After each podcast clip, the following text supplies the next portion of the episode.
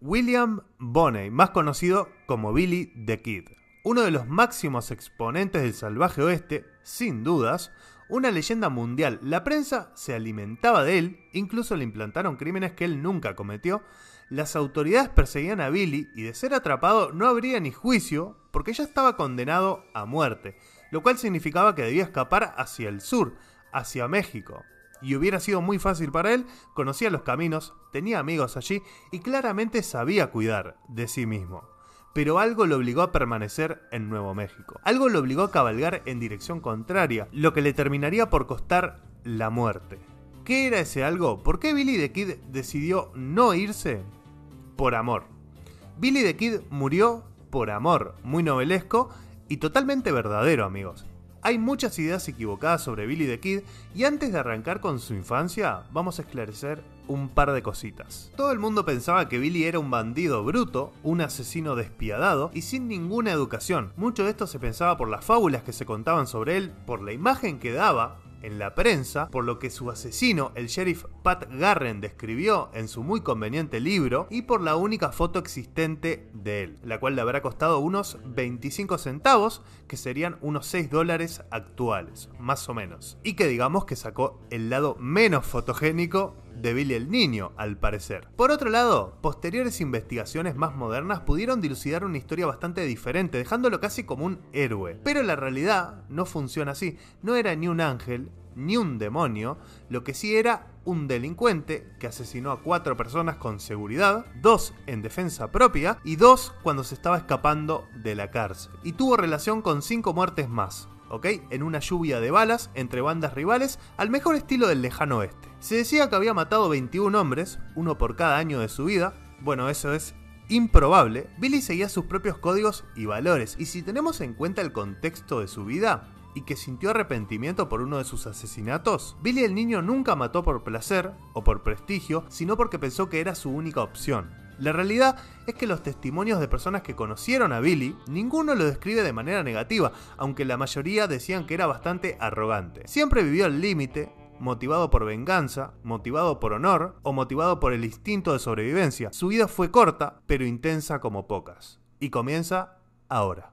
Cuando era un niño más en la ciudad de Nueva York, todos los que lo conocieron decían que era simpático y bien educado, especialmente con las damas. Gracias a su madre, disfrutaba de cantar y bailar, era astuto y lo demostraba en conversaciones, era un gran lector y escribía mejor que la mayoría de adultos. Poseía un nivel cultural superior a la media, contrario a lo que se creía de él. No existe registro del año de su nacimiento, por lo que no se puede saber con exactitud su verdadera edad. Se piensa que sus primeros años las pasó en un barrio irlandés de Manhattan, lo que parece probable por el apellido de su madre, Catherine McCarthy. La identidad de su padre biológico es un total misterio. En principio tomó el apellido de su madre, pero después se lo cambió al de William Bonney, seguramente pensando que era el apellido de su padre biológico. En 1986, Catherine, su madre, se enamoró de un aventurero llamado William Antrim, con quien terminaría casándose. Billy llevaría un tiempo su apellido, siendo conocido como Kid Antrim. Viajaron durante tiempo hasta establecerse en Silver City, Nuevo México. Sus padres encontraron trabajo allí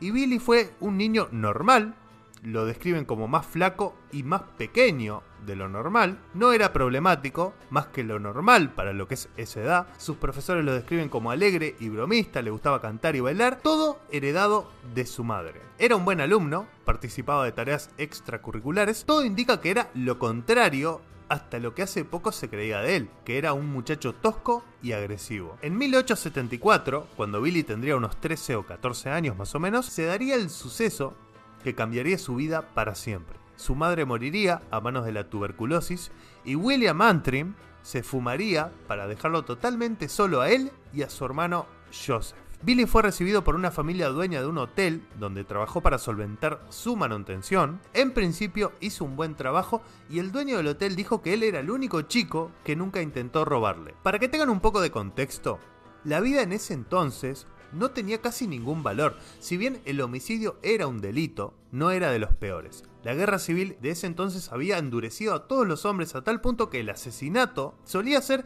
el principal mecanismo a la hora de resolver cualquier disputa. El Billy the Kid adolescente era un lector compulsivo de novelas de fantasía o reales que relataban aventuras del salvaje oeste. Ni él debía saber que en ese entonces, o que más adelante, mejor dicho, él iba a ser mucho más importante que todos los protagonistas de las historias que estaba leyendo en ese momento. Una vez huérfano, y sin supervisión adulta, su comportamiento empezó a cambiar poco a poco, comenzó a mezclarse con pandillas juveniles, empezó a tener conflictos con la familia que le había dado resguardo y terminó por irse por su cuenta. Vivió en una pensión un tiempo, pagando con trabajos nada estables, hasta que se vio tan empobrecido que decidió comenzar a delinquir. No tardaron en atraparlo por robarse un queso, pero al policía le cayó bien ese niño de 15 años y lo soltó con una advertencia. No mucho después volvieron a atraparlo por algo bastante más picante, que fue robo a mano armada. Su físico era más bien poco impresionante, así que decidió conseguir un arma para buscarse la vida. Esta vez no hubo simpatía, por parte de la policía y marchó al calabozo. Billy, demostrando unas habilidades escapistas bastante increíbles, se escapó de la oficina del sheriff trepando por la chimenea. en ese momento le sirvió un montón estar básicamente en los huesos, estoy seguro. Ahora era un fugitivo, pero uno del que nadie se iba a preocupar por ahora. Sus delitos empezaron a ascender de nivel, comenzó a robar caballos a soldados acuartelados en distintas partes de Nuevo México, era un crimen grave, no desde la perspectiva legal, porque solo te podían caer un par de años, el problema era que lo agarraran los dueños de los caballos. Las ejecuciones llevadas a cabo por los civiles eran algo totalmente normal, y los cuatreros solían encontrar su fin de esa manera. Nadie perdía el tiempo llamando a las autoridades. Esto comenzó a darle más fama a Billy, pero el siguiente paso sería aún más llamativo porque a los 16 años este chico cometería su primer asesinato. Ocurrió en Fort Grant, Arizona, comenzó a trabajar como conductor de ganado, se podría pensar que su vida sería más tranqui, pero la verdad es que no. Billy no era propenso a los vicios, rechazaba abiertamente el tabaco, casi nunca bebía y cuando probaba el alcohol era en muy pequeña cantidad, aquello no era lo suyo. Pero sí le gustaban los juegos de azar y acostumbraba a frecuentar el típico salón que tantas veces hemos visto en las películas, obviamente para apostar. En aquellos círculos, la presencia del quinceañero era generalmente bien recibida. Era un individuo popular, bien educado y simpático, con un sentido del humor que caía bien a todos. Difícilmente tenía un problema con alguien. Caía muy bien a todos, especialmente a las chicas. Su aspecto aniñado, que era más refinado de lo que se acostumbraba en aquellos círculos. Y su única fotografía parece que no le hacía justicia, o sea que no era muy fotogénico, pero al parecer, según lo que se dice, era un pibe fachero, o sea, bien parecido. Y aunque era un chico agradable, no se libraba de los roces porque bueno, estamos en el viejo este, imagínense. Por su aspecto de niño y por ser tan flaco, había quienes se metían con él por eso, ¿no? Los típicos imbéciles que buscan a los más débiles para meterse con ellos. Tan simple como eso. En el salón Fort Grant, un herrero irlandés de nombre Frank Cahill se empecinó con él y cada vez que lo veía lo insultaba.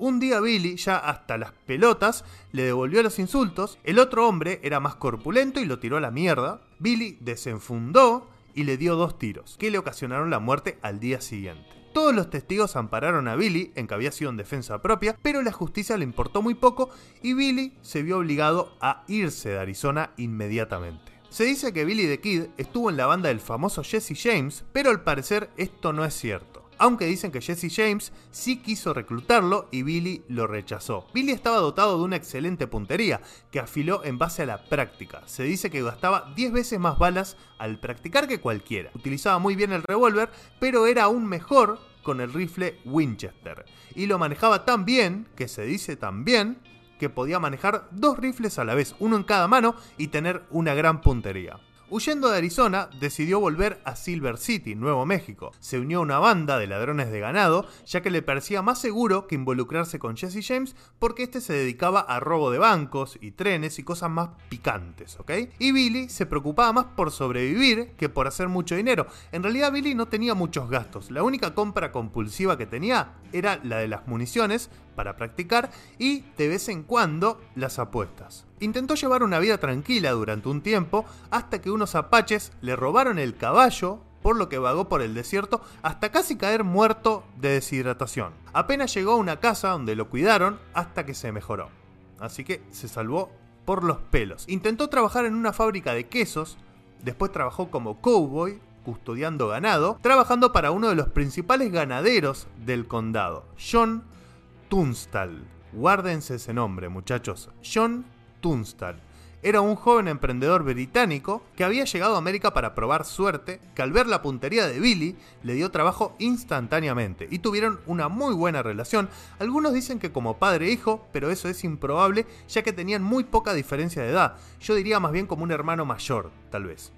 Bueno, le regaló un caballo y un flamante rifle Winchester, y sus compañeros cowboys se transformaron en su familia. Billy también creó fuertes lazos de amistad con los mexicanos de la región, esto era algo inusual para un yankee del viejo oeste, había serios problemas en la zona fronteriza en ese momento, claramente había racismo de por medio, pero fuerte. Los colonos anglosajones miraban con incomprensión y abierto desprecio a los mexicanos por los conflictos territoriales que se habían producido entre Estados Unidos y México que seguían estando latentes en el recuerdo de todos. Eran dos culturas que en aquella región fronteriza no terminaban de encajar, pero Billy no era como la mayoría de los anglosajones con su carácter extrovertido, hacía caso omiso de los prejuicios y se llevaba tan bien con los mexicanos que él mismo terminó hablando en español con bastante fluidez aparte, y le gustaba relacionarse con las chicas mexicanas.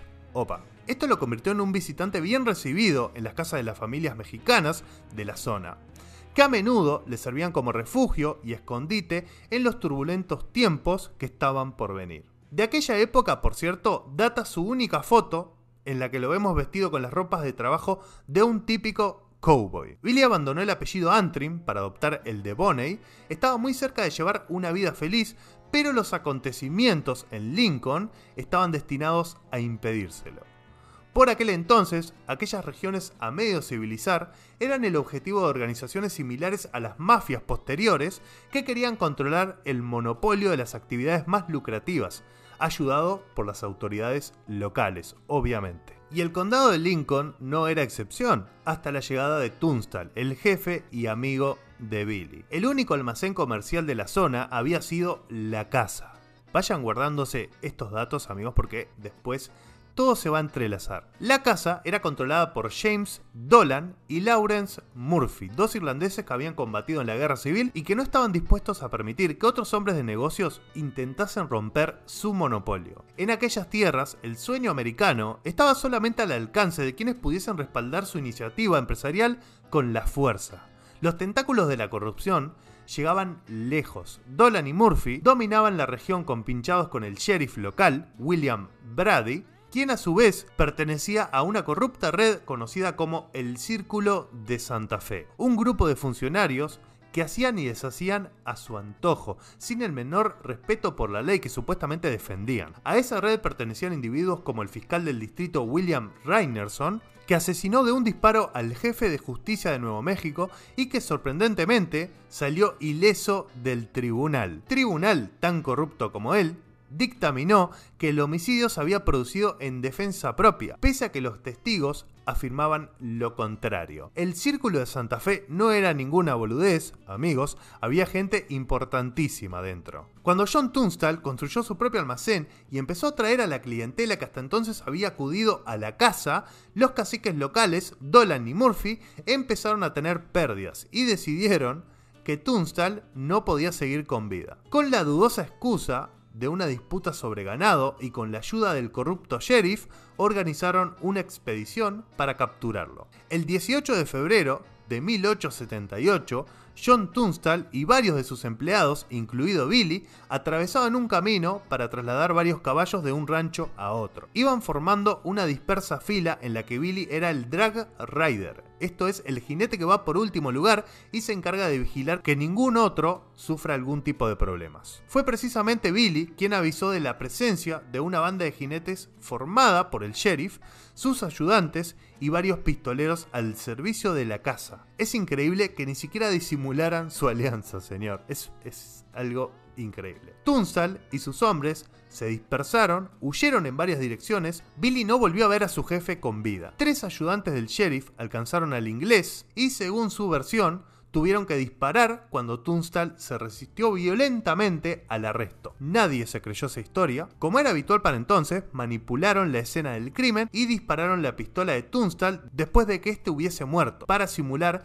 que se había resistido. Lógicamente contaron con todo el respaldo del sheriff y otras autoridades. La casa había eliminado a su principal competidor, pero varios de los cowboys empleados por Tunstall se negaron a que Dolan y Murphy se salieran con la suya. Billy y varios de sus compañeros juraron venganza, decididos a eliminar a quienes habían asesinado a su querido jefe. Estaba a punto de comenzar la guerra del condado de Lincoln en la que Billy el niño iba a comenzar su impresionante leyenda. La muerte de John Tunstall fue un punto de inflexión en el destino del joven Billy Bonney. Trabajando en su rancho había encontrado un hogar. Sus compañeros cowboys eran lo más parecido a una familia que había podido encontrarse desde la muerte de su madre. Pero como ya narramos en la primera parte, Tunstall pagó con su vida la osadía de intentar establecer sus negocios en un territorio en el condado de Lincoln, donde imperaba la ley del más fuerte. Los dueños de la casa, que hasta entonces habían sido el único comercio de la zona, controlaban el territorio en complicidad con el sheriff y la mayor parte de las autoridades locales,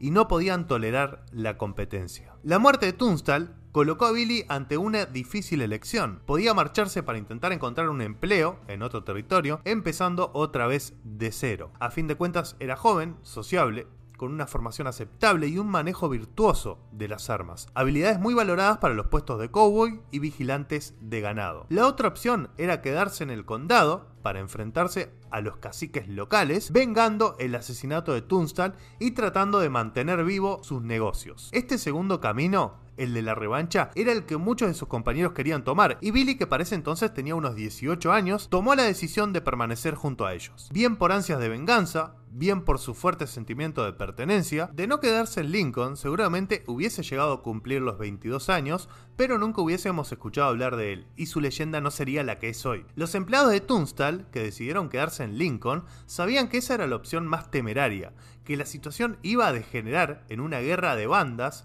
pero al parecer les importó poco y además calcularon muy bien los pasos a seguir en su ajuste de cuentas. Entre ellos se contaban algunos hombres experimentados que tenían claras las consecuencias negativas de una venganza en caliente. Entendieron que si salían a cabalgar por las buenas para batir a tiros a sus enemigos, se convertirían en criminales perseguidos por la ley, por lo que pronto tendrían encima a medio Nuevo México. Además recibieron la importante influencia de Alexander McSween, el otro comerciante que intentaba abrirse camino frente al sistema local de poderes y que, escandalizado por la muerte de Tunstall, estaba de acuerdo en que había que castigar a los culpables. Sin embargo, McSween era un hombre civilizado que estaba en contra de la violencia y declaró que únicamente ofrecería su colaboración si se trataba de hacer justicia conforme a lo estipulado por la ley. Ese fue el acuerdo por el que McSween y sus cowboys se convirtieron en un importante apoyo para los antiguos empleados de Tunstall.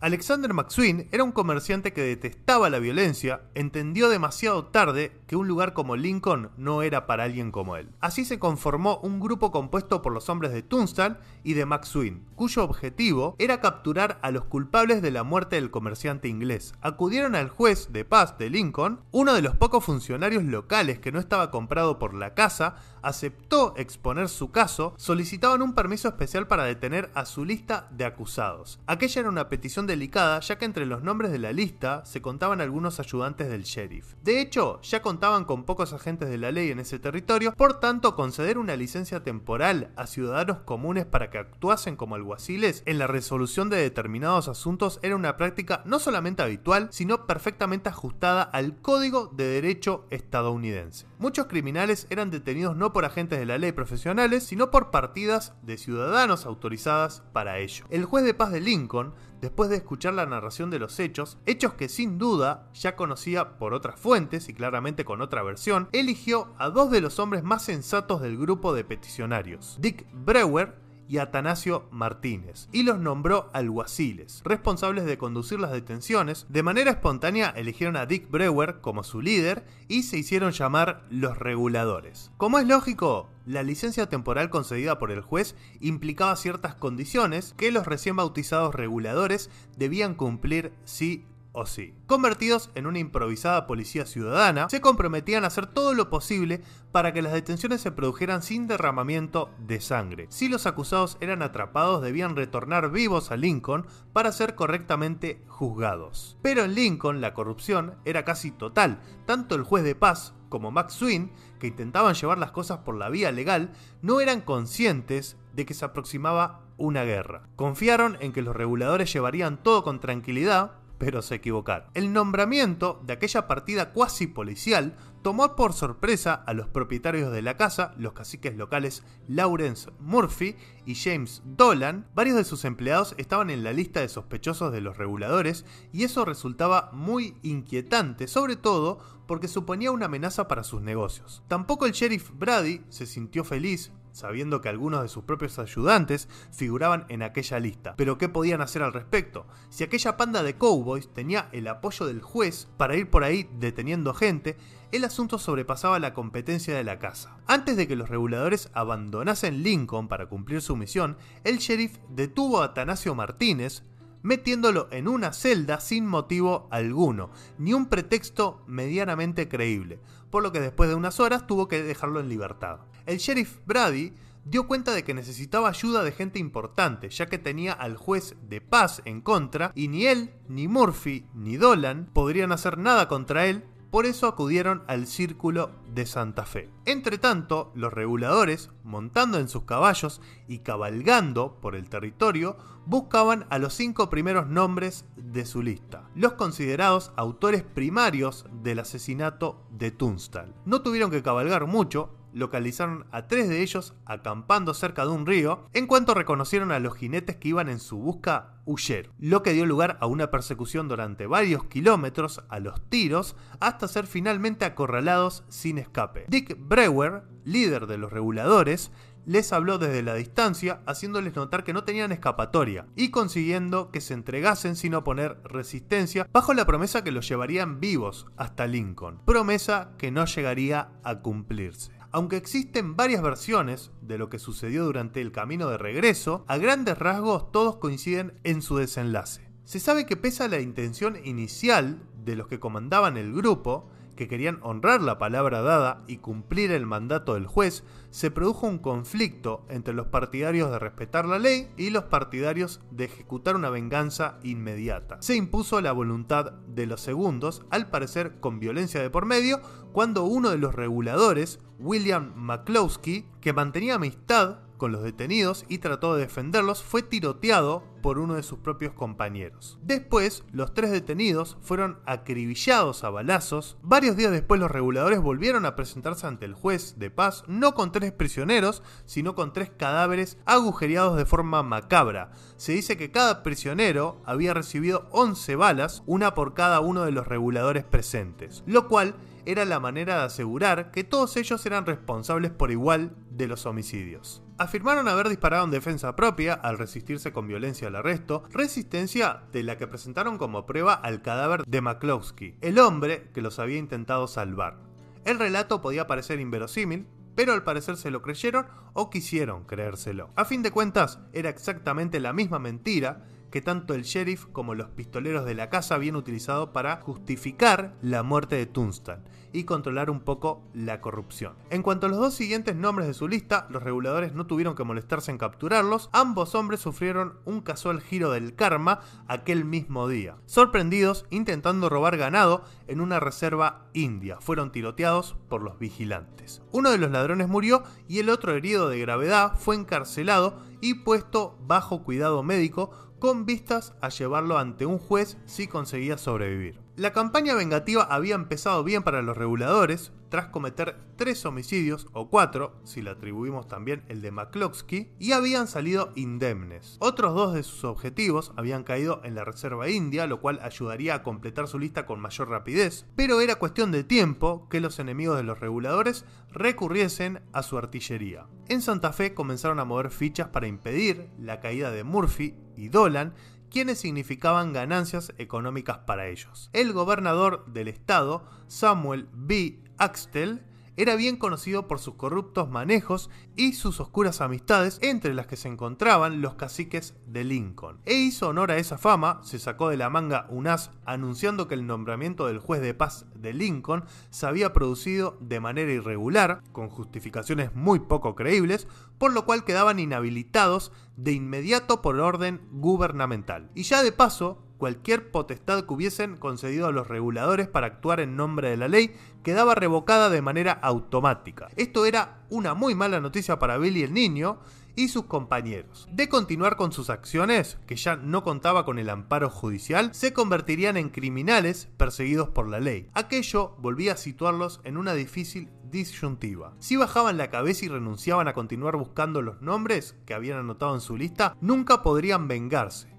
y mucho menos reactivar los negocios del difunto Tunstall. Y obviamente tendrían que irse de Lincoln. Pero si decidían continuar, todo el apartado policial y legal del condado e incluso del estado se echaría sobre ellos. Una vez más optaron por la venganza, era demasiado tarde para echarse atrás, no iban a detenerse ahora. Si tenían que enfrentar a la ley, lo harían. Si tenían que pelear, pelearían, teniendo enfrente incluso al propio gobierno. Una misión suicida que todos aceptaron. Y una vez tomada la decisión, no había manera de echarse para atrás. Bien sabían que estaban a punto de convertirse en forajidos, así que se dijeron que ya no tenían mucho sentido adaptarse a la ley, ahora ejecutarían su venganza sin necesidad de ningún simulacro de protocolo legal. De todos modos, iban a ser perseguidos en cuanto hiciesen el siguiente movimiento. Entonces decidieron apuntar alto e ir por quien de verdad era uno de los principales objetivos al que probablemente no hubiesen podido detener con respaldo legal, pero al que sí podían matar, el sheriff Brady. Bill Brady era fácil de localizar, era el sheriff, así que estaba siempre en la localidad de Lincoln. Lo único que los reguladores necesitaban era esconderse y esperar a verlo pasar por la calle. Seis de ellos, incluido Billy el niño, se ocultaron en la antigua tienda de Tunstall que ahora permanecía cerrada al público. En la parte trasera había una especie de corral que daba al exterior y allí unos vigilaban la calle ocultándose tras el muro del patio mientras que otros mataban el tiempo dándole de comer al perro del difunto comerciante británico. Pasó el tiempo y finalmente lo vieron acercándose al almacén acompañado por algunos de sus ayudantes. Por sorpresa, desde detrás del muro y casi al modo de francotiradores, los reguladores abrieron fuego sobre Brady, que fue abatido con más de una docena de disparos en el cuerpo, muriendo al instante. Uno de sus ayudantes quedaba tendido en el suelo, malherido, tampoco lograría sobrevivir, falleciendo a las pocas horas, mientras los demás corrían a esconderse. Los testigos afirmaron después que la mayor parte de los aciertos fueron obra de Billy el niño, que demostró tener la misma puntería en mitad de la acción que cuando practicaba disparándole a las latas y botellas. Pese a no ejercer todavía una posición de liderazgo, el nombre de Billy empezó a adquirir resonancia en la región, ya que se lo acusaba formalmente del asesinato del sheriff Brady, lo cual lo convertía en un buscado fugitivo. Por cierto, también hubo heridos entre los reguladores cuando dos de ellos corrieron hacia el cadáver del sheriff para recuperar sus armas, poniéndose así en la línea de tiro de uno de los ayudantes, quien, asomándose desde su improvisado escondite, lo sorprendió con un único disparo de rifle que atravesó el cuerpo de un regulador, entrando la bala por un lado del abdomen, saliendo por el otro e impactando también en su compañero. No era malo el ayudante del sheriff, le pegó a dos con un solo tiro. Increíble. Cumplida la tarea de eliminar a Brady, los reguladores recogieron a sus dos heridos y se marcharon de Lincoln para evitar una represalia. Ahora que también estaban en alerta las autoridades de Santa Fe, nunca podían estar seguros de cuántos hombres iban a dedicarse a perseguirlos. Todo el Estado estaba tras ellos ahora y los reguladores no estaban dispuestos a parar hasta conseguir tachar todos los nombres que tenían en su lista, ni siquiera cuando eso significaba que ahora serían unos fugitivos. La actitud de los reguladores en su contexto tenía cierto sentido. Si pretendían continuar con los negocios del difunto Tunstall, tenían que inhabilitar el poder de la casa y sus secuaces. Esta parte a mí no me queda muy clara, la verdad, cómo iban a hacer para atender un negocio siendo fugitivos, pero bueno, no sé, es lo que dicen. Igualmente, entre los comerciantes era bastante común que el negocio tuviera éxito más por las capacidades de disparar que por las capacidades empresariales. Decididos a hacerse con el control del condado, los reguladores cabalgaron hacia el sur durante tres días hasta estacionar en Blazers Mills, un aserradero en torno al cual había emergido una pequeña aldea formada por un puñado de viviendas y almacenes construidas al estilo mexicano. Se detuvieron allí para descansar y coordinar sus acciones venideras, pero el destino tenía otros planes. Lo que pasó fue casi ridículo, amigos. Los reguladores estaban a punto de sufrir un inconcebible golpe derrotados por un único hombre. Otro de los nombres que figuraba en la lista de los reguladores era el de Bookshot Rogers, un empleado de la casa, experimentado ranchero y cazador, que era además un magnífico tirador y lo iba a demostrar en breve. Sabiendo el golpe que Rogers estaba a punto de asestar a los reguladores, resulta paradójico pensar que había sido uno de los menos dispuestos a enfrentarse a ellos. De hecho, días antes, en cuanto supo que los empleados de Tunstall se habían convertido en una especie de policía y entendió que irían a cazarlo a él, pensó que la mejor decisión era la de emigrar de Lincoln. Puso en venta su granja con urgencia y aunque encontró un comprador, este necesitaba algunos días para tener preparado un cheque bancario, trámite que en este territorio no era fácil de hacer. Por tanto, Rogers se vio obligado a esperar su cheque, suponemos que con muy pocas ganas de cruzarse con alguno de los hombres de Tunstall, ¿no? Pero el destino no estaba de su lado y justamente había quedado en encontrarse con el hombre para obtener su cheque en Blazers Mills, el aserradero donde los reguladores habían parado a prepararse. La sorpresa que debió sentir cuando llegó con la idea de cobrar su dinero y en cambio se encontró con una docena de sus enemigos sentados en torno a una mesa de la cantina local, increíble. Ni siquiera habían tenido que ir a buscarle, él se había tomado la amable molestia de aparecerse frente a ellos. Desalentado, sabiendo que no tenía escapatoria y que lo habían visto, Bookshot Rogers se sentó en los escalones delanteros de una casa con su rifle en la mano. Entre tanto, en la cantina los reguladores discutieron cómo actuar. Rogers estaba solo. alguno de ellos debió parecerle excesivo atacarlo directamente sin dar la opción a rendirse. Al menos eso debía pensar Frank Coe, uno de los empleados de Alexander McSween, que se había unido a los muchachos de, de Tunstall, que se ofreció para intentar convencerlo de que se entregase sin resistencia. Los demás decidieron esperar para comprobar si tenía éxito. Coe salió de la cantina, fue hacia Rogers y se sentó junto a él en el escalón, iniciando una tranquila pero siniestra conversación cuyas palabras exactamente no se conocen. Si sabemos que Coe trató de razonar con él señalando lo obvio lo que estaba pasando. Rogers estaba completamente solo ante una docena de pistoleros y la opción más sensata era la de entregarse. Pero Rogers, silencioso y taciturno, se comportaba como si estuviese ya mentalizándose para lo que venía, pensando que era el objetivo de una venganza y que si se rendía sin luchar lo matarían igualmente. Coe insistió hasta entender que no tenía nada que hacer, Rogers no quería rendirse, la conversación terminó justo cuando el resto de los reguladores, considerando que ya habían esperado lo suficiente, empezaron a salir de la cantina con paso rápido y armas listas. Si la presa no se doblegaba, ellos la cazarían. En cuanto Bookshot Rogers los vio aparecer, alzó su propio rifle y empezó a disparar. Los reguladores respondieron. Rogers había decidido huir antes, pero no era para nada un cobarde y cuando se vio obligado a luchar, demostró que tenía los nervios de acero incluso en increíble inferioridad numérica y con las balas de varios tiradores silbando a su alrededor, fue capaz de defenderse con frialdad, demostrando que su puntería de experimentado cazador era aterradoramente precisa. Uno tras otro, cuatro reguladores fueron cayendo al suelo heridos, hasta que el resto entendió que lo mejor era protegerse de la endiablada precisión de Rogers tras alguna cobertura. Los cuatro primeros heridos fueron en un instante. Un único hombre puso a una docena contra la pared. Cuatro de ellos permanecían en tierra heridos, pese a la habilidad y determinación que demostró durante aquella exhibición de resistencia en solitario, estaba en el blanco de demasiados tiradores y con demasiadas balas volando en su dirección, como para que la simple lógica impusiera su sentencia. Fue herido de gravedad y como pudo retrocedió hacia las puertas de la casa entrando en ella, pero ni malherido tenía intención de rendirse. Los reguladores estaban estupefactos. Bookshot Rogers se había defendido como una fiera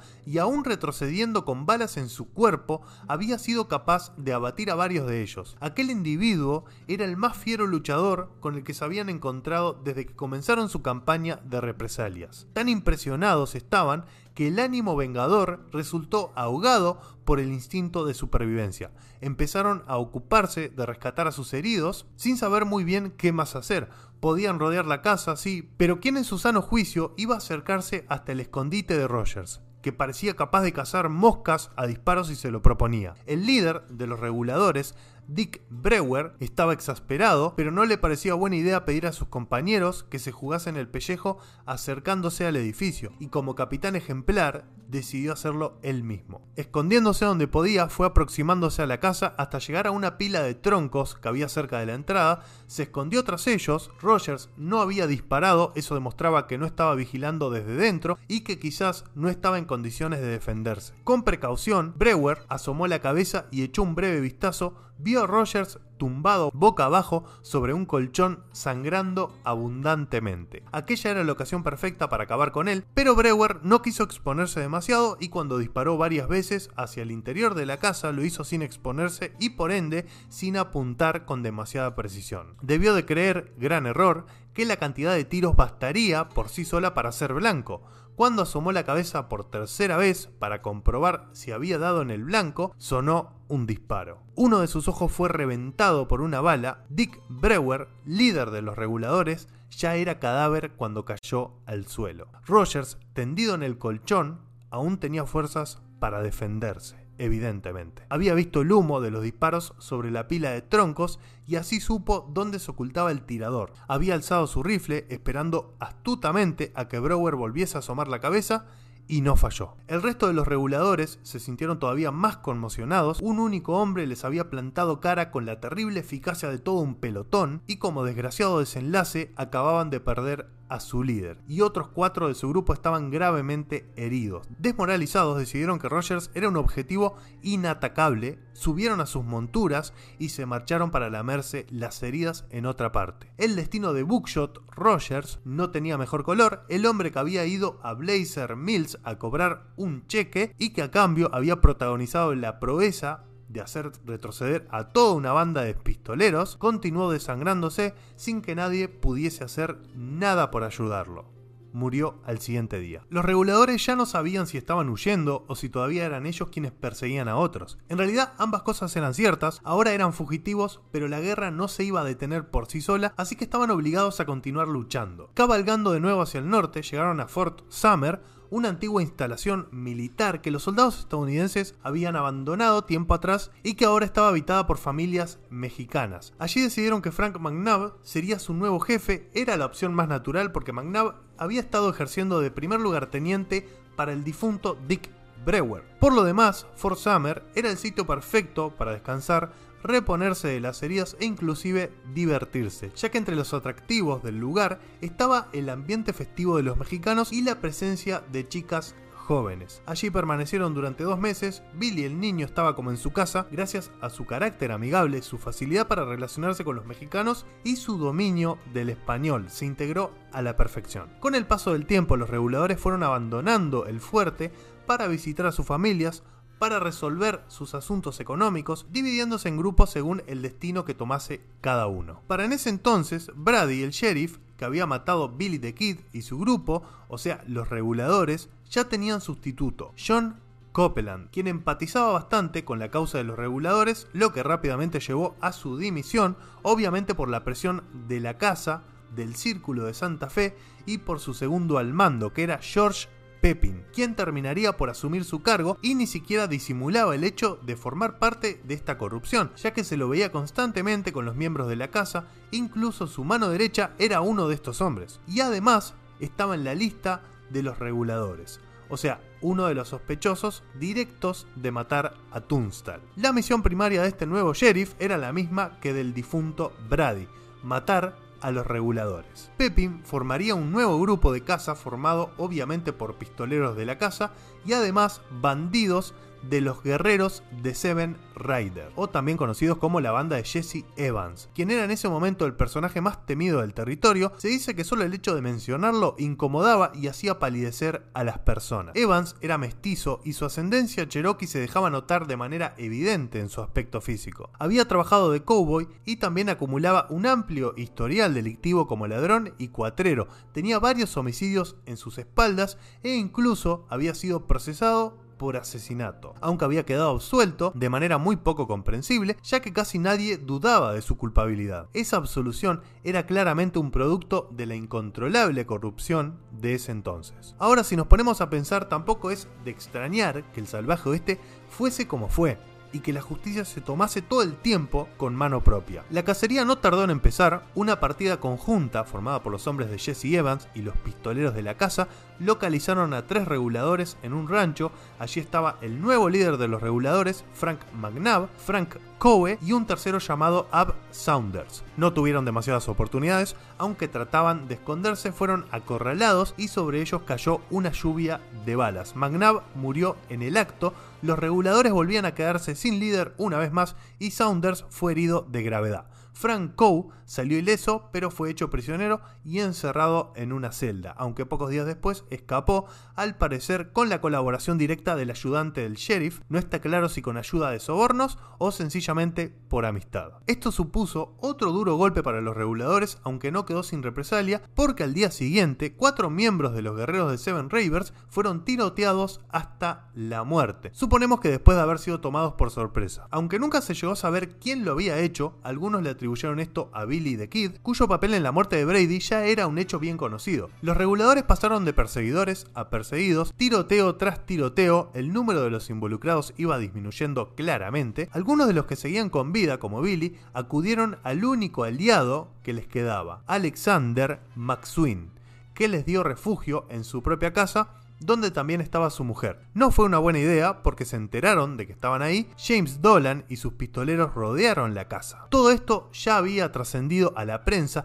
el baño de sangre y el caos hacía pensar a la sociedad que si los gobernantes no podían contener esta guerra sangrienta, ¿para qué necesitaban gobernantes? El asedio a la casa de McSween duró 5 días. Imaginen la desesperación de los que estaban dentro. Los tiradores fuera de la casa dejaron salir únicamente a la esposa del comerciante, la única mujer presente, pero los demás no parecían tener escapatoria. El propio McSween se mostraba completamente hundido, no era un hombre de acción, no sabía cómo lidiar con esa situación. Su angustia empezó a resultar contagiosa y varios de los reguladores terminaron también con los nervios a flor de piel, al cabo de varios interminables días de encierro en aquella casa. Pero fue en aquella circunstancia tan adversa ya sin la presencia de algún líder natural, cuando Billy the Kid empezó a demostrar, pese a su juventud, una enorme fuerza de carácter. Mientras los demás flaqueaban, aquel muchacho empezó a trazar un plan de huida, que si bien era difícil, captó la atención de sus compañeros. La idea de Billy era lo único que tenían y esta no era tan mala, o por lo menos ofrecía la posibilidad de que algunos sobreviviesen. Billy planeó que durante la noche se dividieran en dos grupos. Uno, liderado por él, saldría por una ventana y a base de abrir fuego sobre el cerco, tratarían de correr hasta el almacén de Tunstall, que estaba bastante cerca, para atravesarlo y escapar hacia el exterior del pueblo. El otro grupo, donde estaría McSween y los menos combativos, aprovecharían la confusión reinante en el lado opuesto de la casa para salir en dirección a un río próximo y desde ahí aprovechar las horas nocturnas para alejarse de Lincoln. El entusiasmo de Billy empezó a contrarrestar el pesimismo reinante. El chico era inteligente y el plan podía funcionar. Si la idea era buena o no, en realidad ya no importaba porque mientras discutían los detalles, los hombres de fuera comenzaron a quemar la casa con los hombres dentro. Salieron obligados y precipitados, pero siguiendo el plan de Billy. Los tiradores postrados fuera se sorprendieron de que los hombres que salían por la ventana pudieran devolver los disparos cuando una lluvia de balas les caía encima. El plan tampoco salió tan bien, porque en el almacén de Tunstall también habían tiradores esperando, cambiaron el rumbo directamente al río, donde se reagruparon con los demás fugitivos, que también habían escapado de la casa. Se dieron cuenta que habían perdido cuatro hombres, entre ellos su único aliado, McSween, mientras que había logrado matar solamente a uno de los perseguidores. No estaban en condiciones de seguir peleando, eran pocos y además tenían el peso de la ley en contra y su respectivo ejército, o sea, Billy estaba acusado de matar a un sheriff, era el que más renombre había ganado en toda esta guerra, traspasando los condados. El país entero ya hablaba de él. Imagínense la situación de Billy. El gobierno ya estaba harto de esta situación, tanto así que ofreció amnistía, ofrecieron perdonar todos los delitos de todos los que estuviesen metidos en este lío si bajaban las armas. De todos, excepto de William Bonney, o sea, Billy the Kid. Matar a un sheriff era algo demasiado grave como para ser perdonado. Billy no era una mala persona, es decir, no asesinaba gratuitamente. La mayoría de quienes mató se lo merecían. Claramente no se puede defender sus robos, sus robos de caballos y de ganado, pero las demás situaciones que desembocaron en muertes, según lo que hemos relatado, el contexto de hacer justicia por mano propia era básicamente cómo se hacían las cosas en ese momento. Y si tenemos en cuenta la corrupción, los asesinatos de la casa a quien le había dado a Billy un techo, un trabajo y una familia para luego ser asesinado en complicidad con la misma autoridad, entonces resulta un poco más comprensible. Lo que es cierto es que Billy era tan valiente como lo pintaban y sabía defenderse. Le cargaron prácticamente todos los asesinatos que se produjeron en Lincoln durante aquellos días, pero fue simplemente porque su nombre se había convertido en sinónimo de atrevimiento e intrepidez. En 1878, los sangrientos enfrentamientos entre pistoleros del condado de Lincoln habían estado ocupando las portadas de los periódicos, produciendo la sensación generalizada de que las autoridades estatales habían perdido todo el control en aquel territorio. Lo que sucedía en Nuevo México tenía relevancia internacional, la misma que terminaría por tener un referente de ese tiempo como lo era Billy the Kid. Para el resto del mundo las noticias, para el resto del mundo las noticias de estas zonas eran morbosas y entretenidas, llegando hasta Europa. Para los que vieron y escucharon el podcast de Al Capone, funcionaba exactamente igual. El salvaje oeste de Nuevo México era el equivalente al Chicago de los años 20 y 30, lugares donde la criminalidad y el derramamiento de sangre eran cosa de todos los días. Y en definitiva fue la mala fama que daba al país lo que provocó un montón de cambios políticos, lo mismo que pasó en Chicago. Mientras nadie se enterara de lo que sucedía, dejaban que se arreglaran como pudieran. Cuando se sabía internacionalmente que Estados Unidos no tenía control sobre determinada zona, ahí se ponían a hacer los deberes porque ellos tenían que ser los más avanzados y los más civilizados ante los ojos de los demás países. Billy y los reguladores sobrevivientes seguían escapando, era una vida agotadora y angustiosa. Primero avanzaron a pie, después robaron caballos, siguieron moviéndose, robaron más caballos para venderlos y poder sobrevivir. Eran considerados forajidos, y vivían como tales. Y en ese camino, como es de esperar, tuvieron más problemas al intentar robar caballos en la agencia india de la región, que en realidad era como un almacén, eran como almacenes grandes de suministros frecuentemente utilizados por funcionarios corruptos para hacer negocios con los víveres y herramientas supuestamente destinadas a los indios, y se convertían en objetivo habitual de los ladrones y cuatreros. Billy y sus compañeros intentaron llevarse monturas a escondidas de la agencia, pero fueron sorprendidos por sus empleados y empezaron a disparar sobre ellos. Anastasio Martínez, uno de los reguladores, disparó en represalia matando a un empleado llamado Morris Bernstein y después huyeron. Y la fama de Billy le jugó nuevamente en contra porque lo acusaron a él de este asesinato cuando ni siquiera había desenfundado su arma, pese a que Martínez lo había reconocido, pero la fama y los rumores fueron más poderosos. Y de esta manera, poco a poco Billy se fue transformando en un sanguinario para todo el mundo. Incluso se dice que Billy en esta etapa consideró entregarse por el desgaste mental que estaba acumulando. La fama de Lincoln, Nuevo México, como paraíso criminal y una autoridad incompetente atrajo nuevos forajidos con mucho menos escrúpulos que Billy the Kid, unos bandidos llamados The Rustlers, quienes paraban en cada rancho a robar todo y matarlos a todos sin piedad. No solo eran asesinos que disfrutaban siendo crueles sin motivo, también eran violadores, mataban niños y según dice la leyenda, ellos se presentaban ante las víctimas diciendo que eran demonios llegados desde el mismo infierno. Volviendo con Billy y los reguladores. Decidieron entregarse para de esta manera llevar una vida normal, todos excepto Billy, claro. Esa noche todos los cowboys, reguladores, autoridad y los miembros de la casa bebieron juntos para festejar el fin de esta guerra. Algo muy extraño, la verdad. Yo no me pondría en pedo con gente que hacía dos horas me quería cagar a tiros pero qué sé yo. Parecía que todo iba bien hasta que apareció alguien que no estaba contento con esta situación. La viuda de McSween, el que había sido aliado de los reguladores, y Billy, que pretendía llevar a tribunales a los asesinos de su esposo, que eran los hombres de Jesse Evans y la casa, los cuales ya estaban re en pedo para ese entonces, o sea, muy ebrios, cuando ven pasar frente a ellos a la viuda y su abogado. Los hombres empezaron a acosarla e insultarla. Según testimonios del mismo Billy, presenció todo esto con claro enfado, pero estaba rodeado y desarmado. Uno de los hombres de Evans terminó por desenfundar y matar al abogado. Eran demasiadas cosas lo que estaban pasando en Nuevo México, los autodenominados demonios, em, la criminalidad era excesiva, muchos asesinatos a inocentes, así que el mismo gobernador, que era ex militar, viajó a Lincoln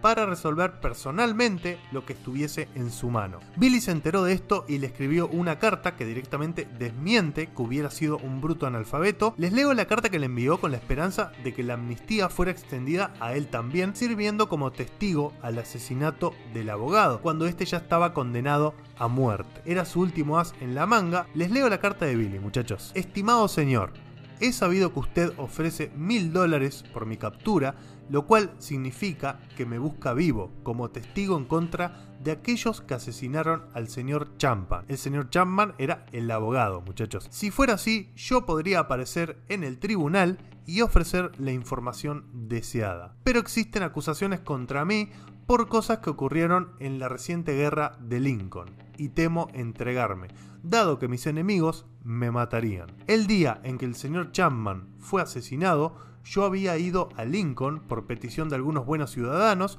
donde me encontré con JJ Dolan. Recordemos que JJ Dolan era uno de los caciques de la casa, ¿ok? Como amigos que se iba a encontrar como amigos, para poder así dejar de lado las armas y regresar al trabajo. Yo estaba presente cuando el señor Chapman fue asesinado y si no fuese por las acusaciones en mi contra, lo hubiese dejado en claro antes. Si está en poder de usted la anulación de esas acusaciones, espero que lo haga para darme la ocasión de explicarme. Por favor, envíeme una respuesta diciendo que está en su mano hacerlo. Puede enviarla mediante un portador no tengo más ganas de luchar en absoluto y no he levantado un arma desde su proclamación como nuevo gobernador. En cuanto a mi carácter, le refiero a cualquiera de los ciudadanos de Lincoln, ya que la mayoría de ellos son mis amigos y me han ayudado todo lo que han podido. Me llamo Kid Antrim, pero Antrim es el apellido de mi padrastro. Espero una respuesta, quedo como su obediente servidor, Y esa era la realidad, casi toda la población del condado de Lincoln tenía una buena imagen de Billy, algo que estaba bien documentado. Los otros hombres habían derramado tanta o más sangre que él y habían sido liberados de sus cargos, Además, también era cierto que Billy era uno de los más dispuestos a abandonar la violencia y que llevaba varios meses resistiéndose a desenfundar fácilmente. Wallace, el gobernador, respondió afirmativamente a la oferta con otra carta en la que decía, poseo autoridad para eximirte de tus cargos si das testimonio de lo que afirmas saber. Un trato estaba en marcha, ambos se citaron en una tienda de Lincoln Billy le contó todo cuanto sabía no solamente sobre el asesinato de Chapman, sino también sobre la actividad de algunas bandas criminales locales, como por ejemplo los Rustlers, los que afirmaban ser demonios. Con ese gesto convertía en sus enemigos a casi todos los delincuentes del condado, pero lo que Billy deseaba era comenzar de nuevo. Y hasta acá llega la primera parte amigos, con Billy salvándose el culo en el momento límite. Si no hubiera mandado la carta, era cuestión de tiempo para que lo ejecutaran, Todavía quedan aventuras por delante, hay bastante que recorrer aún, así que esta es la parte 1 y eh, espero la próxima semana poder llegar, ¿no? A traerles la parte 2. Espero poder, no estoy muy seguro, pero voy a hacer todo lo posible, muchachos.